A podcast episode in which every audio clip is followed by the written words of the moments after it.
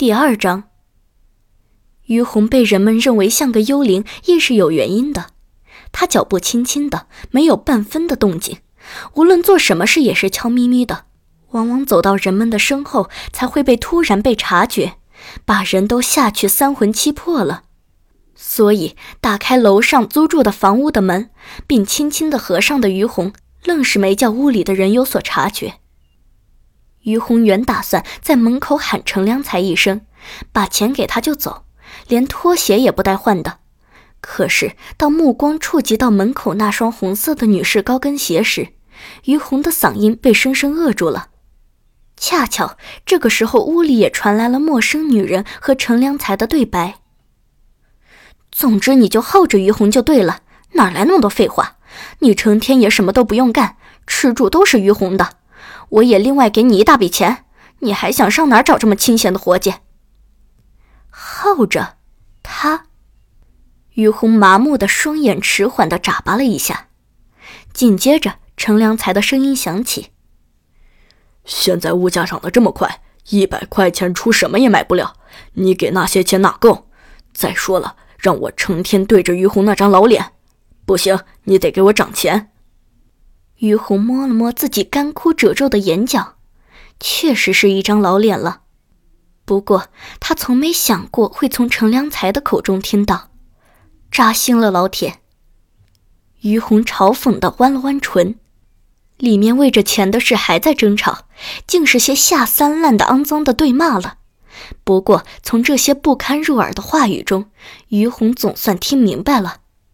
当初他最脆弱的时候，遇到这个对他温柔以待的男人，原来从头到尾都是里面那个女人设计的一场骗局。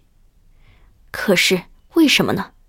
于红的思维和记忆就像一个行将就木的老人，光听里面那个女人的声音，于红一点也想不起来她是谁，或者跟她有什么过节。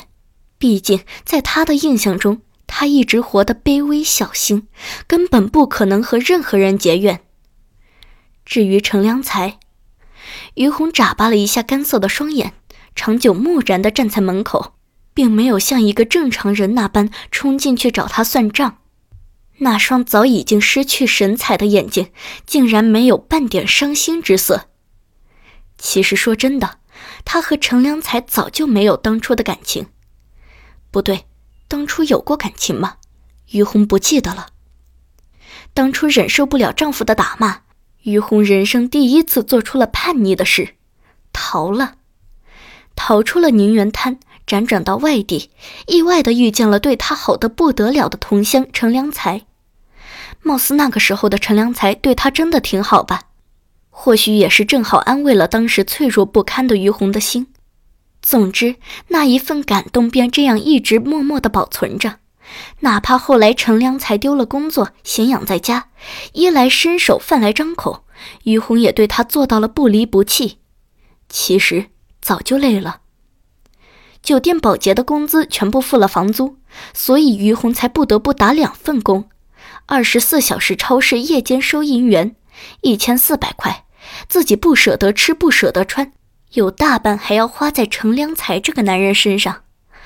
于红曾不止一次的想过，当初要是没遇上这个对她好的男人就好了，当初的好全都通通转化成了如今的负担。